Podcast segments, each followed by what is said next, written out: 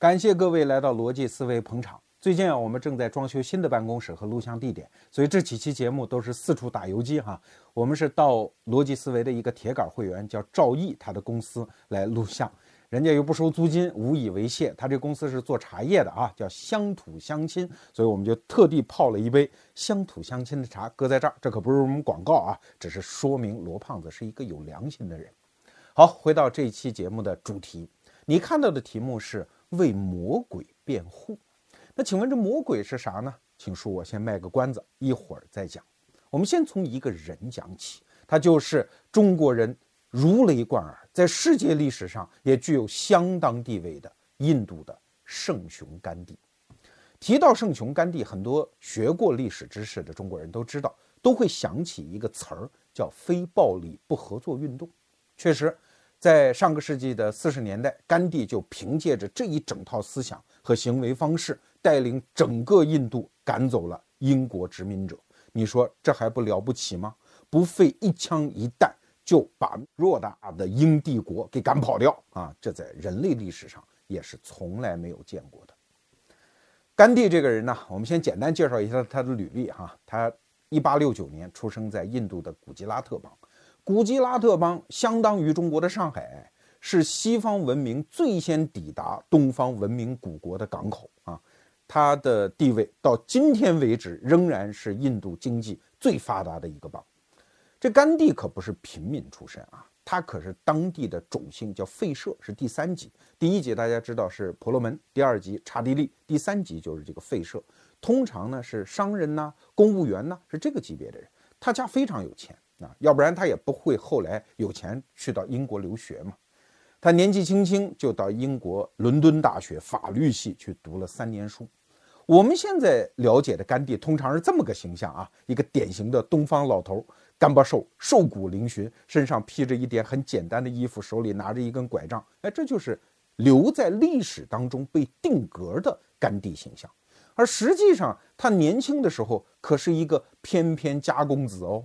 是一个典型的来自大英帝国殖民地，然后跑到伦敦去，就有点像罗胖子啊，从安徽乡下跑到北京来啊，是一个凤凰男，是一个飞上枝头变凤凰的一个屌丝逆袭的一个典型。确实，当时他在伦敦的时候，那三年他也在拼命的向往当时的西方文明啊，穿西服、打领结、抹美发油、学跳交谊舞、学当时时髦的法语等等。这些事儿，甘地年轻的时候都干过。但是后来毕业之后，他就成为一个很好的律师嘛。当然，他的成绩也非常优秀，在南非待过一段时间，大概是一九一零年代，他回到了印度。但是他回到印度之后，整个这个人的人生和他的精神气质就全变了。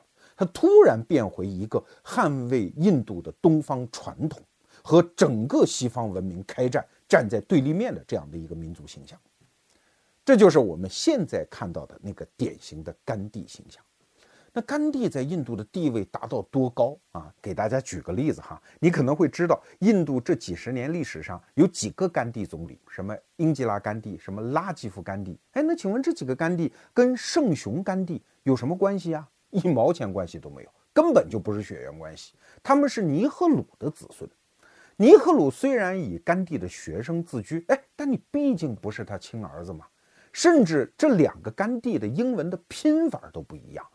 尼赫鲁这个家族的甘地是 G H A N D Y 啊，而甘地圣雄甘地那个拼法是 G A N D H I 啊，他压根就是两个姓，只不过英吉拉甘地嫁呃嫁给了一个叫甘地的年轻人，所以就获得了甘地这个姓，仅此而已。但是尼赫鲁家族对此从来是讳莫如深啊，他们至少是不去主动澄清的。你想在印度那么大的国家，人口也是上十亿规模的国家，很多贫苦老百姓根本就不知道什么政治人物啊、什么选举啊、投票，他没有起码的政治常识。一听说是甘地，啊马上就投票啊！这就是甘地在民间的真实的威望所在。所以，甘地仅仅是这两个字，就留下了一个魔力，可以穿越四五十年的时光，在印度的政治生态中发挥作用。所以，可见甘地的威望。有多大？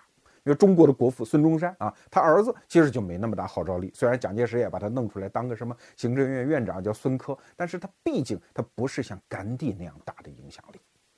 而且甘地这个人，他最了不起的是他的道德力量已经跨越国界，成为人类历史上的一座很罕见的丰碑。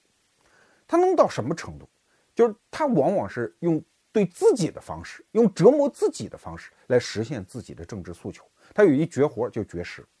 你翻开甘地的传记，你会发现他一生绝食了无数次。有时候绝食啊，他啥也不为啊。比如说有一次他在坐牢，他就突然午夜十二点的时候，觉得哎呀，我内心有一个声音，这可能是某个神吧给我的传递的声音，让我绝食。所以他写一纸条子给他。的助理啊，说我要开始绝食，要绝食二十多天。哎呀，这个英政府说你这怎么办呀？你在我这死着监牢里怎么办呀？你又名声那么大，所以只好给他放出去了。啊，放出去他就跟英国人讲说这个跟你没关系啊，我啥政治目的都没有，我就是听从内心的声音，我要绝食。然后出狱之后仍然把这个绝食坚持。他这个绝食的绝活儿一旦用于政治目的，那影响力真的是吓人。有一次，大概是上个世纪的十年代。有一次罢工啊，那罢工双方嘛，资本家也不让步，工人也不让步，那双方眼瞅着就要发生大量的暴力冲突。那甘地正好在现场，说你们不是要暴力冲突吗？这样我绝食啊，一直绝食到你们什么时候达成和平协议为止啊！只要你们还在用暴力对抗，我就绝食，一口饭不吃。哎呀，最后把工人也给感动了，把资本家也给感动了。哎呀，你老爷子赶紧吃饭，我们来谈判，我们达成协议。他就有这样的号召力。那最典型的一次是一九四七年了。大家知道，前几期节目我们也谈过，当时的印度的穆斯林和印度教徒发生的剧烈的种族冲突，正好是印巴分治那个阶段嘛。当时甘地在加尔各答，他就用绝食的方法，就是说你们不是打吗？不是杀吗？我也没办法阻止你们，这样我宣布绝食。然后在偌大的加尔各答城，到处都在传闻，哎，说那个老头到底怎么样了？这个身体状况是不是每况愈下呀？我们是不是不要再冲突了？最后的结果就是很多暴力分子跑到他的公寓面前跪在那儿，请求老先生不要再绝食了，我们不再用暴力冲突了。整个一个民族那种血海深仇，就他用绝食的方法就给化解了。所以你看，一个人的道德力量达到这样的高峰，在人类历史上，我们真还没看见过哪个政治人物用这样的方式。达到过他的目的，但是甘地最牛的还是他那个非暴力不合作运动了啊！非暴力不合作运动是一九一四年甘地返回印度之后才开始玩的炉火纯青的。我们通常人对他其实有一个误解，以为他就是忍辱负重，你打我的左脸，我把右脸伸过去，哪有那么简单哦？这里面你看，它是两个词儿，一个叫不合作，这个好理解。就是我们的娃娃不上你们的学校，我们的律师不上你们的法庭，我们的工人不进你们的工厂，甚至你英国人的那么好的洋布，我们也不要穿，我们就穿印度的土棉布。所以你看，甘地有一个典型的形象吗？在那儿纺纱，他后半生每天坚持纺半个小时以上的纱，哎，号召印度人穿印度的土布。所以不合作很好理解，可是非暴力，我们通常都理解错了。你以为就是趴在地下让英国殖民者残暴的打吗？不是，是主动的用方式去挑起对方的暴力行为，而我们不用暴力去还击。这个逻辑很奇葩。给大家举个例子哈，一九三零年的时候，甘地就领导过一场两千五百人的叫向盐库进军的运动，就是我们穷人反正要吃食盐。盐都在你英国人的盐库里，我们也没钱买，我们就是要拿。哎，这在现代法治国家，这就叫抢，好不好？人家警察当然要维护秩序，当然要捍卫私有财产呀。但是不管，我们两千五百人排好队，就到你盐库去扛。你可以打我们，把我们打倒在地，这可以，我不还手。但是盐我们就是要拿。你看，他是用一种非法的行为挑起对方不得不有的。一种暴力保护行为，可是你也别觉得是这么简单哦。那次事件其实他们是找了很多外国记者在旁边参观的哟。我们是一个有组织的行动哦，包括有医疗救护队准备好绷带。你不是打得我们的人头破血流吗？没关系，我们就往前走。按当时的外国记者的报道，因为世界上很多国家也想看英国人笑话嘛啊，浓墨重彩在旁边写着，说那些人穿过铁丝网，用坚定的目光看着严酷的大门，就这样坚定地往前走。英国警察用包着铁的木棍搂头打下，像中国人讲的那句话啊，叫“你有狼牙棒，我只有天灵盖”，我就要拿头去接，都没有一个人试图拿手去挡一下，都没有。被打倒在地，好，我们有担架队上去把人抬过来，现场给包扎完成，剩下的人接着往前走。这是一群羊去欺负一头狼，你听明白了吧？啊，这就让我想起来，也许是一个很不恭敬的比方，但是我觉得有助于理解了。就过去北京城有一种丐帮，就玩数来宝的啊，十几个乞丐到你店门口一站啊，数来宝打起来，唱起来啊，说的都是吉祥话啊，老板你发财，你发财。但是你生意没法做啊，那想让我们走怎么办？给钱。那你说我是不是用暴力？我没有，我说吉祥话呢，我给你送各种拜年话来。是你要撵我走，你不高兴，你没风度，你打我，你叫警察，对吧？所以最后胁迫着这些老板没办法，只好掏钱免灾嘛。那你说这个是非曲直又在哪儿呢？当然，今天我们必须来讲啊。作为一个被统治的殖民地国家的人民，想要反抗英国，这试图似乎也是最有效的一个方法。甘地就给印度人算账嘛，说拿机枪干，我们干得过英国人的，那是他们的长项，我们得用我们的长项跟他干，就是我们有肉体，他有狼牙棒，我们有天灵盖，我们凑上去啊，然后我们有世界舆论，就说白了，你非要跟我一起过，我又不愿意跟你一起过，那怎么办？我装死呗。我就所有事不配合呗，我就恶心你呗，哎，用这种方式一直搞到你成本巨高，你烦得要死，你不得不走。所以甘地对英印度这个民族量身定制的这套方法，确实也是有用的。只不过今天我们把这个真相告诉大家，他到底逻辑是怎么样的。但是啊，我们得说，甘地这个人是过度对他这套方法迷信了。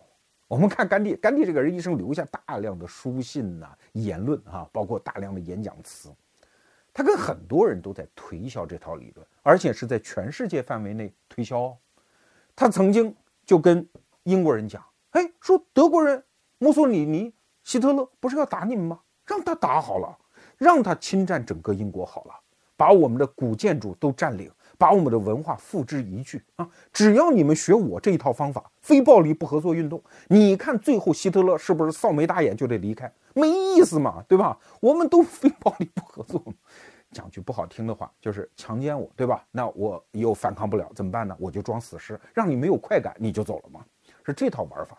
所以英国的那个丘吉尔对甘地，丘吉尔在回忆录当中对甘地的评价极低。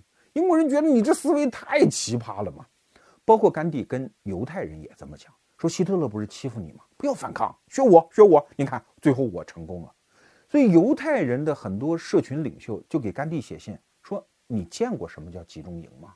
你知道希特勒是怎么对付我的吗？你就出这馊主意。”甘地还见过一个中国人，就是蒋介石。蒋介石当时是跑到印度去劝甘地共同抗日。甘地说：“不抗日，不抗日，就是非暴力不合作，就挺好。”蒋介石说什么？如果德国人打来，你也不抵抗吗？甘地说：“不抵抗啊，我就是不合作呀，这就挺好啊。”把 蒋介石鼻子都气歪了。甘地还挑拨他跟美国人的关系，说什么英美中同盟，他们那个总参谋部里用你中国人吗？对吧？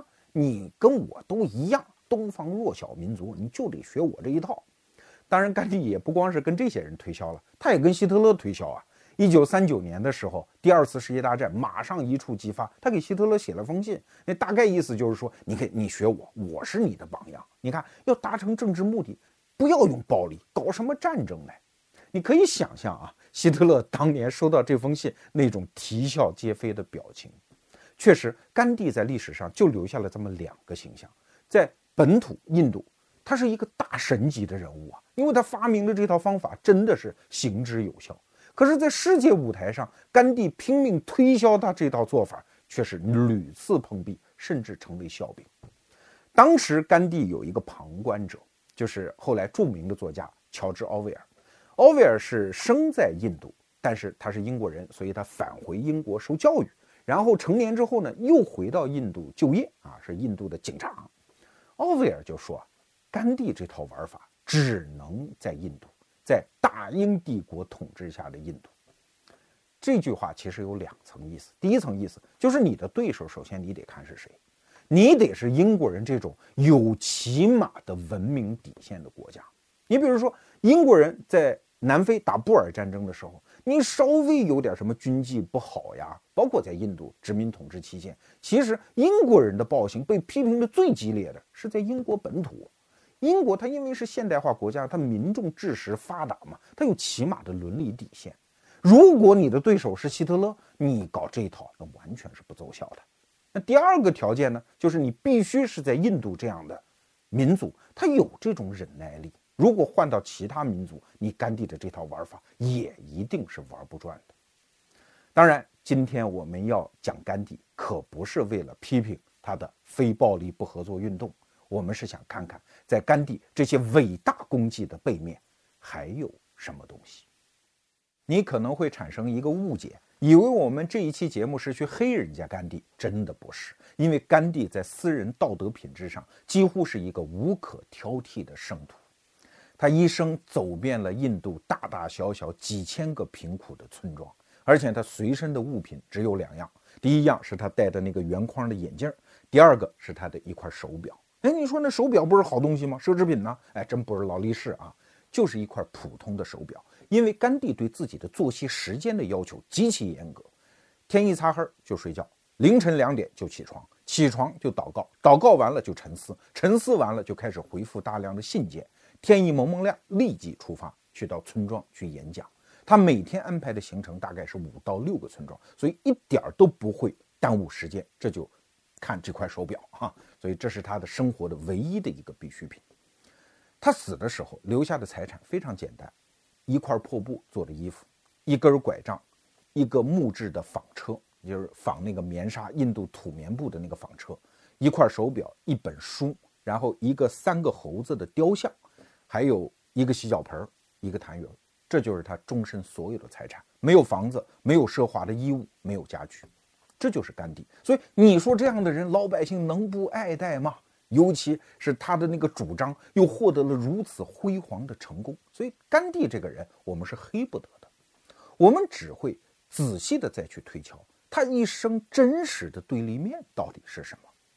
因为甘地是作为印度的国父、解放者，摆脱殖民统治的最大的功臣载入史册，所以经常会发生一个误解，以为他的敌人就是英帝国，哈哈，哪里这么简单？甘地的真实的敌人，他心中真实的那个魔鬼，是整个西方文明和现代化。这就要回到甘地的内心来看，他是一个在物欲上几乎什么都没有的人啊，包括吃，他都吃的极其的简单，他不吃肉啊，这就不用说了，印度人嘛，很多都不吃肉，不喝牛奶，他认为那个东西刺激性欲啊，他甚至连谷物都不吃，就是偶尔吃点儿像草一样的那种蔬菜。而而还人家还经常绝食，所以他在物欲上完全排斥了一个人的起码的需求。那刚才说到啊，他为什么不吃牛奶呢？因为他认为那个东西刺激性欲。甘地在非常年轻的时候，三十多岁，身强力壮的时候，就跟老婆商量好了，说这辈子啊，咱俩相敬如宾啊，就不发生那种关系了啊。甘地一生都在控制自己的性欲，当然有历史学家在分析，这跟他少年时候是有关的。啊，他十六岁的时候，父亲就得病，他是一个大孝子，天天伺候父亲的病。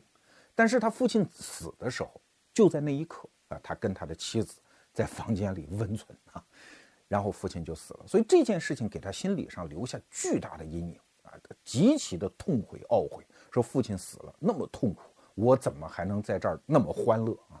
当然，他年轻的时候也进过一次妓院，他看见妓女他就傻了。然后在那儿目瞪呆呆，最后是那个失去了耐心的妓女把他赶出来了。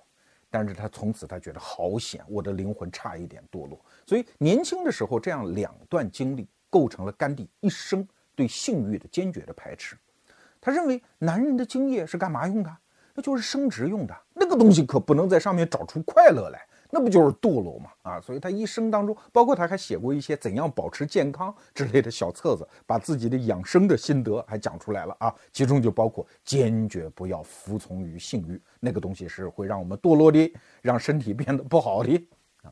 所以你看，他是一个从根儿上就反人性的人，我们普通人当然是做不到的。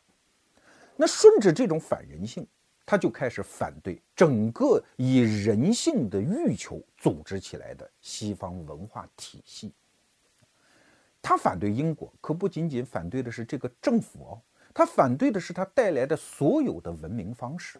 他讲过一句话啊，他说：“我不是反对洋布。”啊，我宁可让印度人花钱到你英国的曼彻斯特去买洋布，但是我希望你们千万不要把工厂开在我们的印度，因为这会让我们的道德堕落的呀。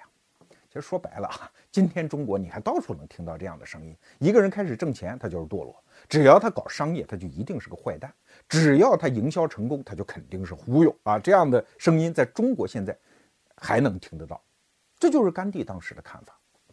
所以他讲过一句话，说我们印度想要得救，想要得到自由，就是不能开展商业，因为我们贫穷，我们有自由。而如果在道德上堕落了，那个时候我们再想获得自由就太困难了。所以他认为，过去五十年从英国带来的一切现代化的东西全是坏东西，什么铁路啊，什么电报呀，这些东西都不要要啊。当然，甘地也不是说。印度就不要发展工业，他心中也有他的工业蓝图，那是什么呢？比如说榨油啊，啊碾米呀，造纸啊，做个染坊啊，哎，他他认为这个挺好的啊，包括制糖啊，这些东西挺好。任何需要大机器生产的东西，甘地认为那都叫堕落。我不知道甘地的这个观点你能不能接受？至少在印度他没有被接受啊，呃，这是我至少在我看来，这是印度人民的万幸。他那个号称对他极其忠诚、极其爱戴的学生尼赫鲁，就是英吉拉·甘地的爸爸啊，一生那么追随甘地，但是这一点上他可没听甘地的啊。他尤其跑到苏联之后，看到那种社会主义式的现工业化，感觉到非常的羡慕。所以尼赫鲁在执政期间，其实印度走的是一条大工业化的路线。那这个跟今天主题无关，我们先搁在这儿。那甘地的基本道理是什么？首先，我们刚才反复强调的那个词儿“道德不能堕落”啊，其实甘地还有另外一个理由。他曾经在有一次接受外国记者访问的时候啊，他就说：“他说印度不需要现代化，我们永远不会像美国那样发达起来。啊，你算账吗？如果印度像美国人那样去生活，那这么多人口涌入世界，整个世界的资源就崩溃了。所以，我们印度行了，我们就为世界做贡献了，我们就这么穷，挺好。”啊，我们有内心的道德。我不知道，如果你穿越回去，你作为当年的一个印度人，你会不会同意甘地这个说法？当然，我们必须得说啊，任何一个人，只要他相信一个道理，而且终身用自己的行为去践行，他就不是一个伪君子。这样的道德选择永远值得我们尊敬。今天我们想说的是，在全世界的范围内，其实。在十九世纪的后期，都有一轮叫后发现代化的运动，就是原来它不是有原发性的现代化，它这不是欧洲人，他就不是原发现代化嘛，对吧？那他怎么面对现代化？有一种方式，那就是中国人我们最熟悉的方式——富国强兵啊，迎头赶上啊，这是从一八四零年以来中国人的历史主题呀。可是要知道，在全世界范围内还有另外一种声音哦，这就是以甘地为代表的啊。你比如说，在美国宾夕法尼亚州，现在还有一个叫阿米旭部落。那我去看过啊，那个部落是苏格兰的一个非常原教旨主义的一个新教的教派，他们在那儿存活。他们讲两种语言，一种是英语，没办法嘛，生活在英啊美国，对吧？另外一种是他们祖先留下来的一种高地日耳曼语，现在他们主要还用这种语言，不要求任何现代化。那个村子是没有电的。更不要说各种各样的电器了啊，是没有的。每天晚上，父亲还在火炉前给大家朗读最古老的圣经的版本。教堂修的也是非常之朴素啊，那是一个与世隔绝的村庄。但是说实话哈，我去看了，我觉得这也是一个文化表演了，因为大量像我这样好奇的人会赶过去看嘛啊，相应的也会给他带来一定收入，所以他可以以一定的条件保持一种脱离现代化的生活。而且这种思潮，其实在全世界各个角落都有。你比如说，全世界各地都有那种环保主义分子啊。环保主义，当你追究到到它最后，它一定会告诉你一个哲学，就是整个这个世界不是以人类为中心的，叫 Earth First，就地球优先。我们是生活在地球上的一个寄生物而已啊，凭什么我们要发展自己啊？应该地球优先，我们不不应该破坏地球已经原生的那个系统。所以你看，所有的你看我们刚才描述的甘地到阿米什部落到环保主义，其实它都有一个核心，就是人的欲望是不重要的，哈哈。而人的欲望一旦变得不重要，整个现代化文明的理论体系的基础就不复存在了，因为现代化就是来服务于人的欲望的。最典型的例子其实是发生在俄国。大家看俄国那个国徽是双头鹰，一边看着亚洲，一边看着欧洲，对吧？这是一个非常纠结的民族。这个民族几乎所有的知识分子都有这样内心的困惑，什么托斯托耶夫斯基啦、托尔斯泰啦、什么普希金呐等等，今儿算得上名的什么车尔尼雪夫斯基，他们几乎人生都有这样的思想转折。年轻的时候特别崇拜西方，羡慕西方。你看托斯托耶夫斯基到西方住了四年，失败透顶啊！啊，不是失望透顶啊！就那么堕落的生活，怎么能够还是俄罗斯人那个传统的朴素的生活？那是最吸引我们的。于是他们到了中老年的时候，几乎都变成一个俄罗斯的民族主义者。其中最典型的一个人叫索尔仁尼琴 啊，大家知道这个人是这个俄国文学史上的一朵奇葩，很多诺贝尔文学奖的得主得完奖之后，这辈子再也写不出什么牛的著作了。索尔仁尼琴。得完诺贝尔文学奖之后，著作一本比一本牛，什么布拉格群岛啊，包括晚年写的那个《红轮》呐，就是这么一个人。当然，他在当时苏联的政治生态当中是一个极端的反对派，啊，要自由，反对反对政府。那你想要睡觉正好来枕头，美国人太希望俄罗斯出现这样的人了啊，所以就把他接到美国去啊，让他做大量的演讲。结果人索尔仁尼琴下了火车啊，不下了飞机啊，做第一场演讲就把美国人痛斥了一通，说你们这帮资本家啊，资本家都是堕落的，什么西方民主啊都骗人等等，整个听演讲的人都傻掉了。他不光是跟美国人这么玩啊，他跟自己的祖国也这么玩。一九九四年，当时的叶利钦啊，呃，不是已经是苏联变革之后嘛，叶利钦把他请回去，哎，他老人家可威风了。九四年从海参崴上车。横跨欧亚大陆，坐火车，沿途一路演讲过去啊。那演讲的过程呢，反正就骂呗。第一是骂当时的苏联已经倒掉了，那个不用说了。第二骂西方的生活方式都不好。第三骂叶利钦啊。总而言之，你把我们那种淳朴的俄罗斯的传统生活全部给毁掉了。我要跟你们拼了这把老骨头，我要骂你们。所以索尔仁尼琴这个人在西方世界也变得不可理解。在七十年代初，当时的基辛格给福特总统就出主意，说你可千万别接见他啊！这个家伙表面上是一个反苏联的斗士，可是他的很多观点让他的追随者都觉得非常之难堪啊！所以你要接见他，不仅把苏联给得罪了，连我们的一些盟友我们都给得罪了。那你别见他。索尔仁尼琴是二零零八年死的，二零零八年的八月啊，他死了之后，美国的《时代周刊》。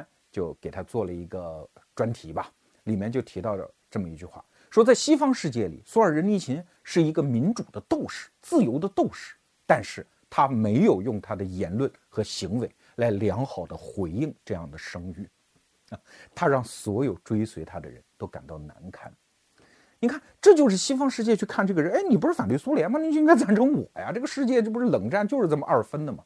他们就忘了，在现代化的过程当中，很多后进民族、后发现代化的国家都会出现这样的思潮。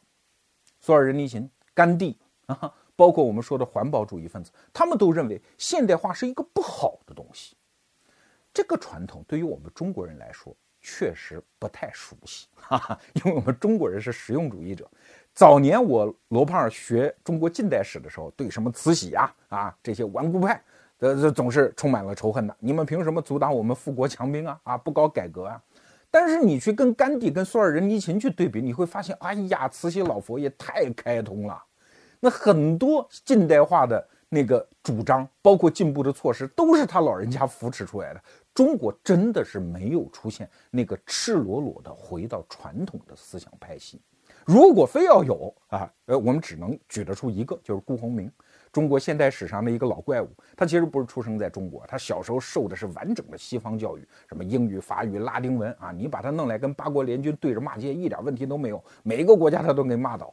然后他回到中国之后，突然觉得中华文化非常好，儒家经典非常好，所以他一生致力于把儒家经典翻译成西方文本，然后到处讲中国人的好话。哎，其实不是当时中国人的好话，是传统中国文化的好话。不要现代化，就这挺好。纳妾制度好得很啊！关于茶壶、茶碗那个比方啊，就是他说的吗？那么这个传统，我们今天应该怎么去看待它？现代化？真的这么不好吗？尤其是这些道德高洁之士告诉我们，现代化很糟糕，我们应该听他们的吗？甘地他老人家跟英国人死磕了一辈子，但是我们真的要回顾印度当时的社会政治状况，你会发现一件特别值得把玩的事情，就是甘地的很多方向其实跟英国人是重叠的。比如说，甘地一生致力于打破种姓之间的界限，人英国人也在这么干，也在推动这件事情啊。一八七一年的时候，英国人就颁布了印度的婚姻法，把什么同婚呐、一夫多妻啊、不准寡妇再嫁呀、种姓之间禁止通婚呐，这些都给你废除掉了。这不就你甘地要的吗？你甘地要的自治，人英国人也巴不得呀。他英帝国才不愿意在印度担负那么多的统治的成本，所以他们也扶植了大量的所谓的印度的本土精英。进入自治政府。再比如说，上个世纪三十年代的时候，英国人已经在印度发普选权到三千万人左右了，其中有六百万的妇女，还有三百万是最低种姓的所谓的不可接触的贱民，都发出去了。所以，我们现在不妨要问：如果甘地没有他的非暴力不合作运动，印度就一定不得独立吗？未必哦。你去看看什么南非啊这些前英国殖民地，后来不都和平独立吗？也没有爆发革命啊，所以它真的是一个必要的事件吗？就是非暴力不合作运动。我们要弱弱的问的第二个问题是：如果甘地把他的所有理想真的依靠他的道德力量在印度实现了，那今天我们看到的将是一个怎样的印度呢？没有电灯，没有起码的工业设施，没有铁路，所有的人穿着土布。陷入极端的贫穷，这真的是一个印度人要的印度吗？说到这儿哈，我们就该回到这期节目的主题了，叫为魔鬼辩护。这魔鬼是谁啊？魔鬼就是现代化呀，这是甘地心目中的魔鬼啊。那现代化需要被辩护吗？很多中国人说没必要啊，我们从小都知道要奔四个现代化。我们一百多年来，中国人都要富国强兵，都要重新站立在世界民族之林当中。我们中国人最知道现代化的好处，您可别这么说。随便打开微信什么朋友圈，你经常能看到这样的段子。比如说这两天我就看到一个段子啊，说毁掉人类文明的、人类快乐的几大发明啊，比如说避孕套，这毁掉了忠贞和爱情；比如说电灯啊，毁掉了我们赏月的心情啊。呃，同时还让老板可以有机会逼着我们加班。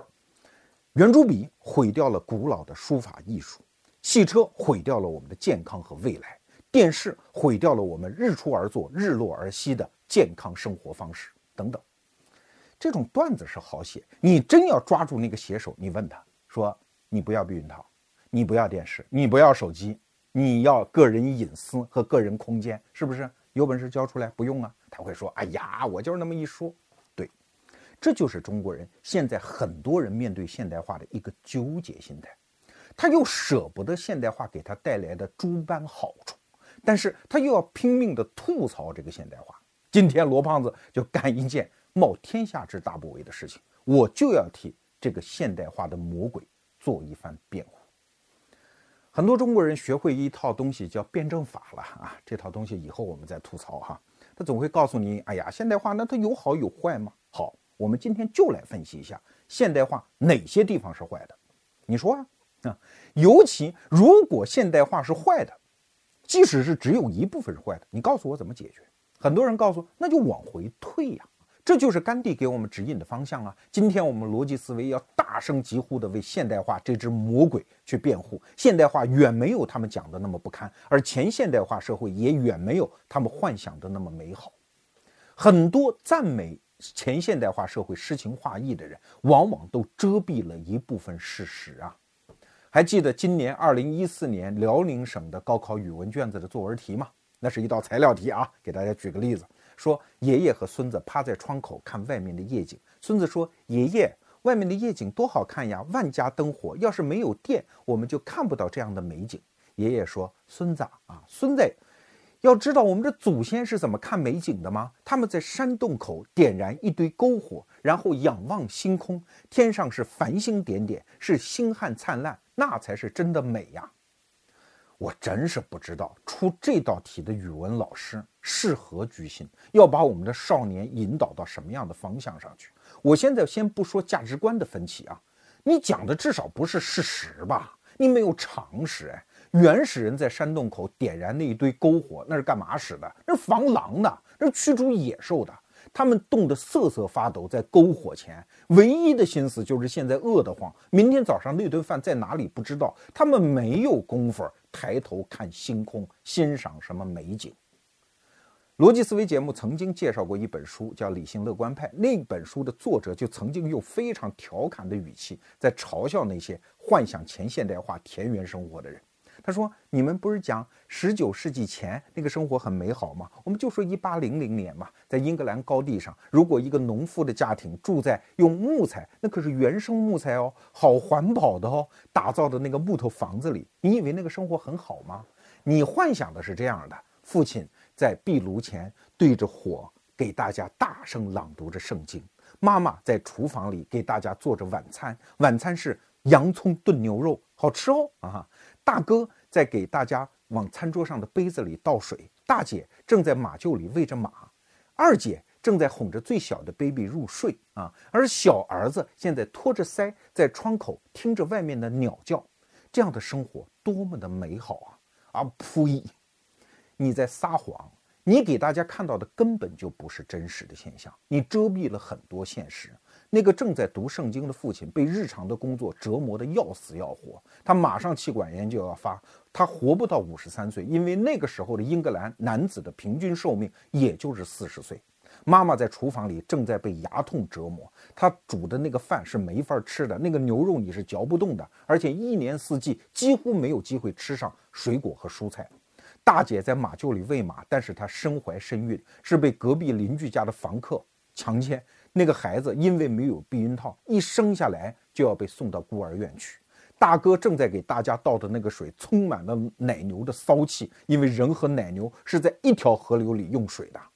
二姐正在哄的那个 baby 得了天花，马上就要死。那个时候婴儿的夭折率非常高。二姐本人马上就要被嫁给邻村的一个醉汉，成为他一生的奴隶。趴在窗口听外面鸟叫的小男孩，你知道他心里在琢磨什么吗？他一定是在琢磨。怎么把那只鸟给吃掉？因为他饿呀，这才是真实的境况。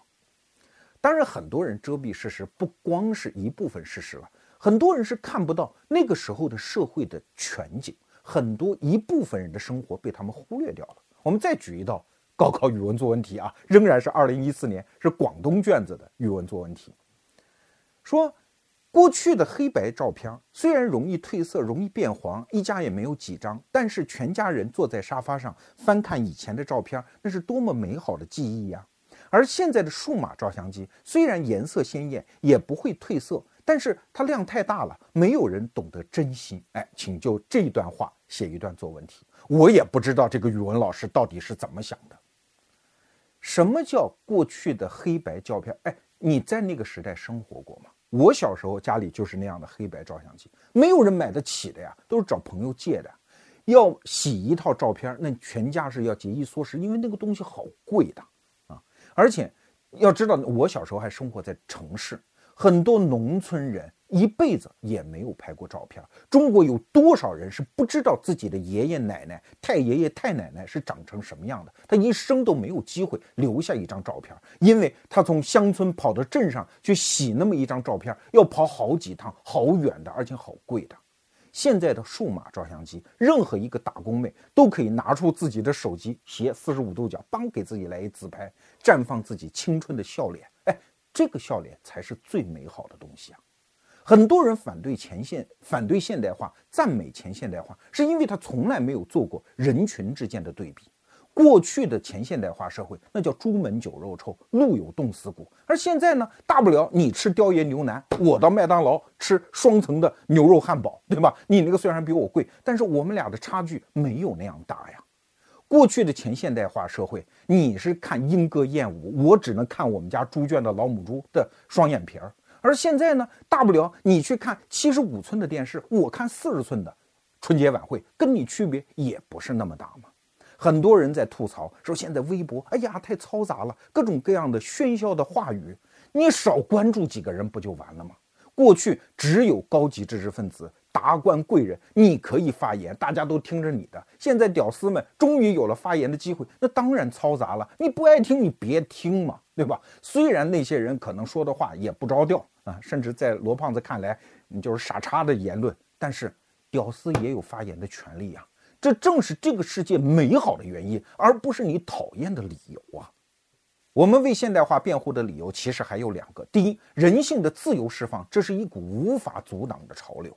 你甘地可以那么想那么做，但是你旁边号称你最得意的弟子尼赫鲁，他就不这么想吗？他要的是国家崛起和工业化嘛？你看，你在你最能影响的人这儿，你都不能阻挡他人性的。呃，是进步还是进取还是贪婪，咱们不好说。但至少你没挡住吧？你可以不吃肉，我罗胖子看见肉我就忍不住嘛。你可以去扫黄，有的人硬盘里的片子就会变得越来越多嘛，这就叫人性，挡不住的呀。第二条，现代化它往前走，往往就能解决现代化带来的问题。就比如说环保，难道退回到农耕社会那才叫环保吗？